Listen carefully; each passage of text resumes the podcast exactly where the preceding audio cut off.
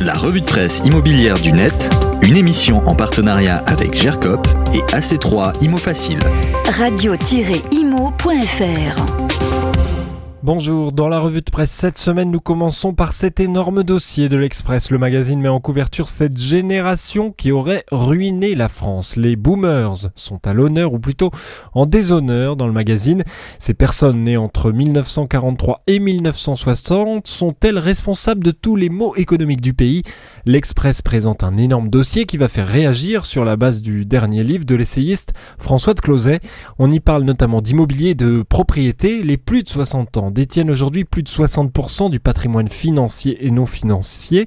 La part des ménages propriétaires a aussi très nettement évolué. L'Express nous montre par exemple que les 25-39 ans sont 28% à être propriétaires aujourd'hui. C'est sensiblement le même pourcentage qu'en 1982 d'augmentation. Donc, pour les plus de 60 ans, ils sont plus de 73% à être propriétaires aujourd'hui.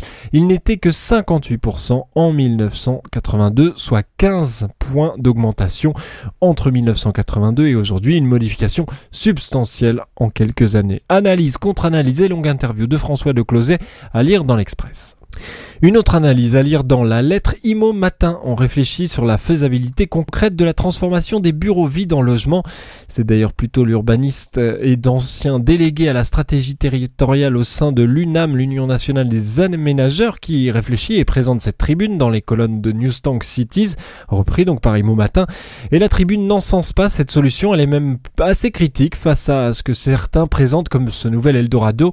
Les professionnels le disent, construire des logements et des bureaux ce n'est pas le même métier, la mise en place des passerelles entre les expertises de chacun sera nécessaire pour pallier à cette contrainte opérationnelle, car les bureaux ne sont pas souvent si simplement adaptables. Exemple donc, dans cette euh, analyse, de très nombreux locaux à usage professionnel équipés de cloisons et de murs fins souffrent d'une isolation médiocre qui ne correspond pas aux critères attendus par les particuliers en quête d'un nouveau logement. Tous les détails sur euh, imomatin.com. On termine par la fibre animaliste qui, on le sait, au vu des résultats du parti animaliste aux dernières élections européennes. Par exemple, 2,17% en 2019, c'était une surprise pour beaucoup d'observateurs à l'époque. 490 000 voix qui intéressent donc bon nombre de partis, vous les avez repérés, mais aussi des entreprises, peut-être. On apprend en tout cas dans le Figaro Immobilier qu'une agence immobilière marseillaise a fait poser des animaux à adopter sur les photos de certains biens proposés à la vente afin de sensibiliser à la cause animale. Une bonne œuvre, bien sûr, pour cette agence qui s'était déjà distinguée il y a quelques années par la mise en avant de possibles dons par ses clients à des associations de défense pour les animaux. Et cette année, cette campagne avec des animaux en photo dans les biens, est-ce qu'elle porte ses fruits et est-ce qu'elle pousse à l'adoption? Réponse de l'équipe, deux animaux ont trouvé un foyer par la participation active euh, de l'agence immobilière, un vieil épagnol breton et un chiot croisé berger bosseron nommé 100 balles car il était à vendre 100 euros sur le trottoir. Des personnes nous ont même contactés uniquement pour l'animal et non pour le bien immobilier. L'histoire est belle et vous avez peut-être souri aussi.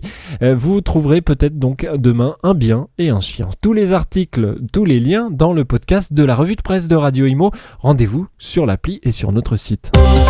La revue de presse immobilière du net, une émission en partenariat avec GERCOP et AC3 Imo